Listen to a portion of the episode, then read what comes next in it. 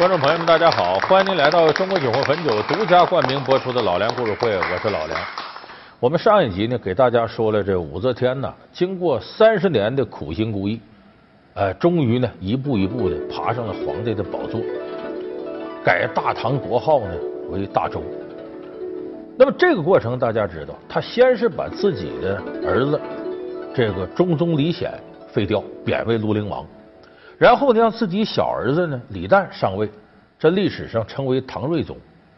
然后后来公元六九零年呢，这唐睿宗李旦和文武百官一起拥戴自己的母亲武则天，成为大周的皇帝。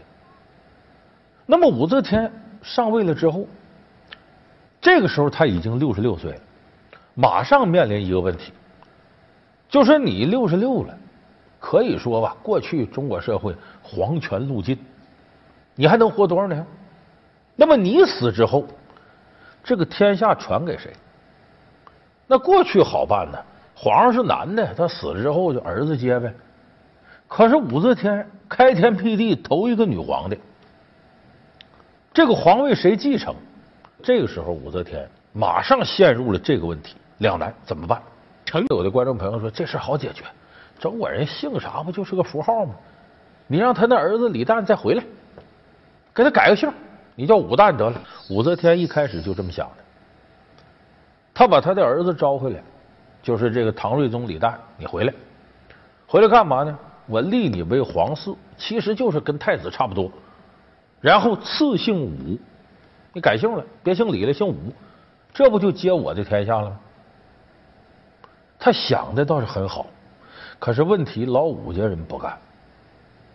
你像武则天的侄子武承嗣，意见最大，说我姑姑当皇帝，我可是立下汗马功劳了。因为这武承嗣一肚子花花肠子，各种各样鬼心眼，而且为人心狠手辣，确实给武则天呢上台出了不少力。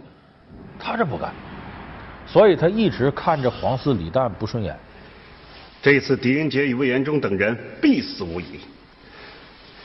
若再以谋反之名加之于李旦，则李旦必诛。如此，既不会再有人与为兄争太子之位。来，但是，一开始对这个李旦发难的，倒不是这个武承嗣，是谁呢？坏到女人身上。这武则天身边啊，有几个得力的助手。你看，武则天是女的，她也愿意用女官。咱都知道有个上官婉儿，这历史闻名的。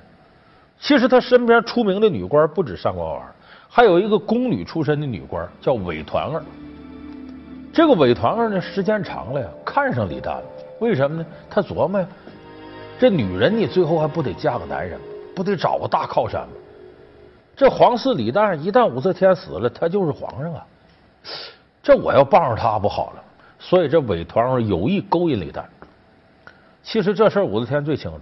她当年进宫的时候伺候唐太宗，她怎么勾引她丈夫唐高宗的，也是用这手段勾引。可是这时候李旦呢，想的法很多。他说：“我母亲呢，这个人心狠手辣呀，那为了上皇位，什么儿子不儿子的？他这样，你说我再跟他身边的人有一腿，这让他知道了怎么办呢？我哪敢呢？这一不敢，韦团儿觉得颜面尽失。好。”你不让我过好是吧？我也不让你过好日子。这韦团儿想办法要陷害李旦，他可没直接攻击这个李旦。他说什么呢？说他儿媳妇李旦有两个宠妃，一个窦氏，一个刘氏。说这俩女人背后啊，天天在念咒呢，咒武则天死。就这么着，这韦团儿设计陷害这个李旦，就把这事告了。奴婢韦团儿。恭祝武皇万岁万岁万万岁！团儿，你突然来见朕，是不是东宫有什么事？是陛下，奴婢亲眼所见，刘窦二妃正在东宫大行验圣之术。奴婢在刘窦二妃床下都发现了验圣木人，上面都写着陛下名字，身上都插着穿心钢针。如此可见，此二人每晚都在诅咒陛下。武则天一听呢，他这里边是不是有诈？但是你记住，身居高位的人有个特点，宁可信其有，不可信其无。说这事儿没有，那一了百了，皆大欢喜。那万一有呢？我这皇位不危险了吗？所以他一定得留一手。就这么着，这个事儿发生没几天，赶上过年，大年初一呢，按规矩呢得祭告天地。往常祭告天地，那必是武则天带着自个儿的儿子李旦去。这次武则天没带李旦，带谁了？带两个侄子武承嗣和武三思去。这可不是好事。大年初一之后，第二天初二，突然武则天宣诏，让自个儿俩儿媳妇刘氏和窦氏进宫。这二位进了宫之后，一去不回。吃啊！你们知道朕为什么叫你们来吗？皇上恩典，儿臣荣幸万分。你们是不是觉得朕已经老了？皇上不老，皇上耳聪目明，青春常在。对对，青春常在。来，吃吧，好好吃吧，啊！今天这顿饭就是送你们上路的。皇上饶命！皇上饶命！皇上，我们冤枉，我们冤枉，我们冤枉，我们是冤枉的。来人呐，在，把他们弄走。结果这个过程就看出来，皇嗣李旦一点点要失宠。老梁故事会为您讲述武则天继承人之争。老梁故事会是由中国酒魂汾酒独家冠名播出。那么这个事情呢，不足以一下子把这个。李旦呢，给打击了，就说从此之后武则天就要把你废了。所以身边仇视李旦的人呢，还得琢磨我进一步害他。啊，其中这武承嗣劲头最大，因为把他搞倒了，那可能皇位就轮到老武家人干，轮老武家人他是头啊，就轮到他了。所以他派很多细作的给我盯住，找机会怎么能够诬陷李旦。其实李旦很胆小。而且也明哲保身，他不敢这个那个。但是有的时候啊，就是人在家中坐，祸从天上落。你不找事，事找你。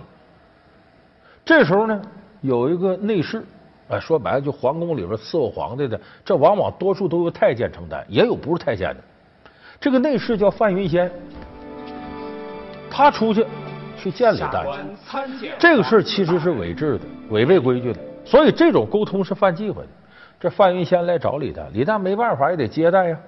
结果这个事儿被武承嗣的人看着了，添油加醋的，这武承嗣就把这事儿汇报给自个儿姑姑武则天了。陛下，侄臣得知，昨日午后，裴妃宫范云仙去过皇嗣宫里私见皇嗣。私见皇嗣，意欲何为？裴范二人。与皇嗣大人所言何事，侄臣不得而知。但大臣私见皇嗣，按律当处重罪。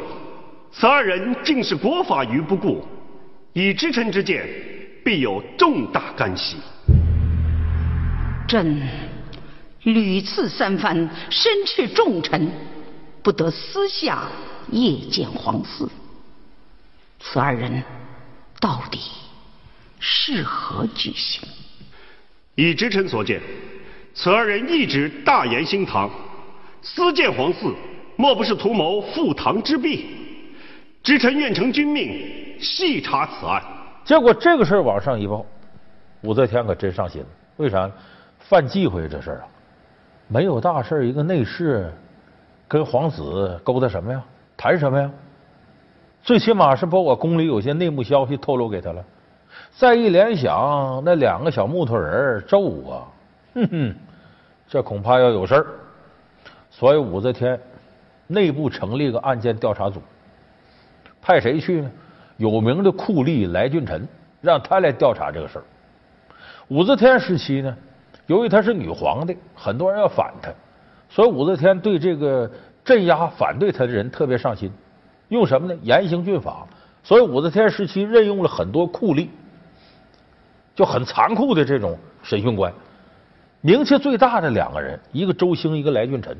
来俊臣是后起之秀，有个著名的成语叫“请君入瓮”，就说这个事儿。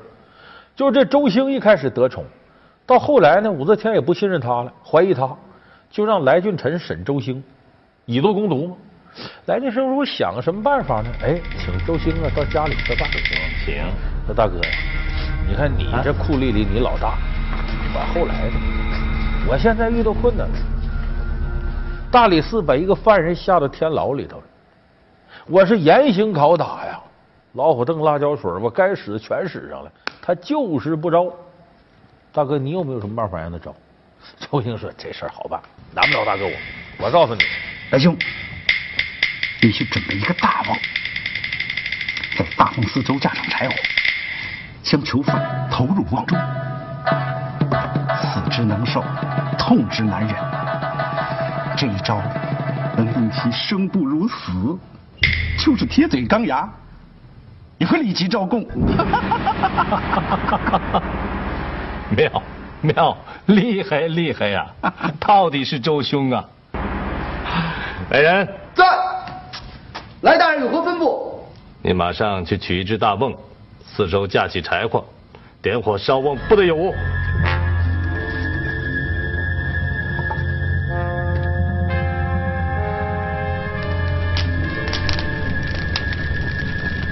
周兄，请君。入瓮吧。周兴一看，完了，这是天后的旨意呀，这是非要收拾我呀！一五一十，该说不该说全说了。所以这个酷吏审案，你记住一点，没事都给你审出事儿，更别说你有事儿。所以这是酷吏对社会最大的一个危害。那么由来俊臣审李旦、王府这些人，这可坏了，你就一点事儿没有。李旦是肯定无谋反之意，但是一审。百分之百的给你审出事儿。你说，太子有没有谋反之意啊？有。那你看见魏元忠了吗？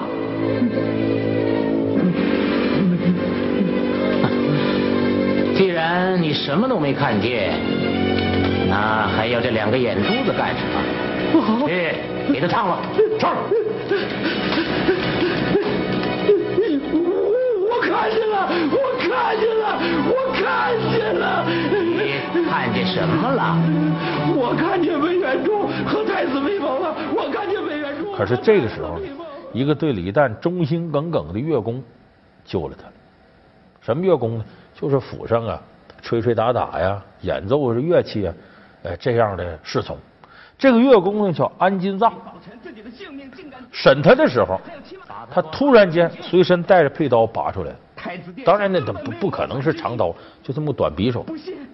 一拿着匕首说：“你们别审了，我敢用我自己性命担保，我家主公李旦绝无谋反之意。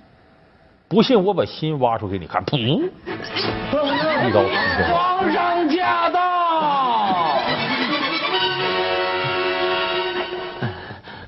皇上，太子，太子殿下没有谋反之意。我我我可以把心掏给圣上。你说的话朕都听见了，看来朕了解自己的儿子还不如你。叫御医要救活他。结果这个安金藏这个举动打动了武则天，武则天呢把这残存的母爱又唤醒了。又召见李旦，意思你没事了啊！我也不相信你能谋反。可是这个事儿过去是过去了，他有人过不去。就刚才我说武承思，就琢磨你说这个怎么办呢？我没扳倒你啊，我得想办法呀。扳不倒你，我在别的上下功夫。这武承思呢，就会同满朝文武，一整弄个五六千人联合签名啊，希望母后成为圣神皇帝，越古圣神皇帝。溜须拍马，武则天这时候呢，还真有点小感动，就是我这侄子还真不错，说我能不能立他当皇帝呢？取代这李旦呢？想来想去，他都觉得，一方面呢，老武家人，他本能的希望说这天下还姓武，但是又一想呢，这武承思是个什么人，他也知道，卑鄙小人一个。阴谋诡计、心狠手辣。这他要上来自己一死，老李家人就完蛋了。李显、李旦都是自个儿子，他能放过吗？这侄子将来要害自个儿子，这事儿不好办。所以这时候武则天想呢，这事儿怎么定呢？哎，这个问问大家吧，看看当朝这些老臣怎么看。撒大网是征询意见。启奏圣上，近日来神都数千百姓每天到宫门前请愿。声言为五洲帝国千秋万代，请皇上册立魏王做太子，入主东宫。臣以为民心就是天意，请皇上顺天意而行。哦，陛下，先帝是陛下的夫君，太子是陛下的亲生儿子。陛下现在是天下的君主，天子之位理应由子孙继承才恰当。若把天下传给武承嗣，先帝高宗必不接受异族血史。武则天一听也有道理，你这事儿就僵到这儿了。到底给谁呢？不好弄了。万般无奈之下呢，武则天想起一位老臣国老，这个人很有名啊，电视里也有他，电影里有他，大唐狄仁杰。武则天问他说：“我昨晚上做个梦，我梦着一个彩色大鹦鹉，那才大呢。”俩翅膀折了，您给我解解这梦什么意思？臣以为梦中的鹦鹉与陛下的五姓同音，鹦鹉的双翅就是陛下的儿女，翅膀折了，天子也就无处可飞了。武则天一听说这个也是有道理的，哎，赶巧就在这个时候出点事儿，就西北啊。北方有个少数民族崛起了，这就后来咱们大宋总说这个事儿。契丹，契丹崛起之后呢，他要打这个，原来他一直是唐的属国，这又成大周蜀国，这回要来攻打大周，他得名正言顺的，以什么理由呢？就是我原先归附于唐，那是归归附老李家，你武则天上来，你不是老李家的，我就不是你蜀国了。我打你目的是什么呢？帮助我原来那个宗主国恢复正统，恢复李唐，所以以这个名义攻打幽云十六州，就是现在咱们说北京以北这一块。当然，这个战乱很快就平了。但是武则天一琢磨，一打听，说攻打过来说真有不少汉族人跟着契丹一块造反。武则天说：“你看我上任时间也不短了，登基还有这么多人想念李唐。”就说我这五洲天下毕竟不是正统啊，所以这时候他觉得这天下呀还应该给自个儿子。那么给谁？这边是小儿子李旦，还有个被贬的庐陵王李显，十五年没有回到王位上来。那么就在这个时候，武则天有两个男宠，非常得他宠幸，一个叫张易之，一个叫张忠昌。这两个人呢，这时候向武则天进言。应该用庐陵王李显。他说：“你得这么想，你现在陛下担心用武承嗣、用武三思，你的儿子性命不保。那反过来呢？这你儿子上来，李旦要上来这么长时间，这武承嗣可憋着劲害他的。要你儿一旦上来，你百年之后，你老五的这一脉也不保啊。武承嗣、武三思可能就得满门抄斩呢。他说：我有个折中之计，你把庐陵王李显调回来。”十五年他没在京城，他跟老五家往日无冤，近日无仇。他上来既是李唐天下，保你儿孙的性命，同时呢，他跟老五家没仇，又能保你侄子的性命。你看，武则天一听这个确实有道理，就这么着把庐陵王李显召回来，立李显为太子要继任。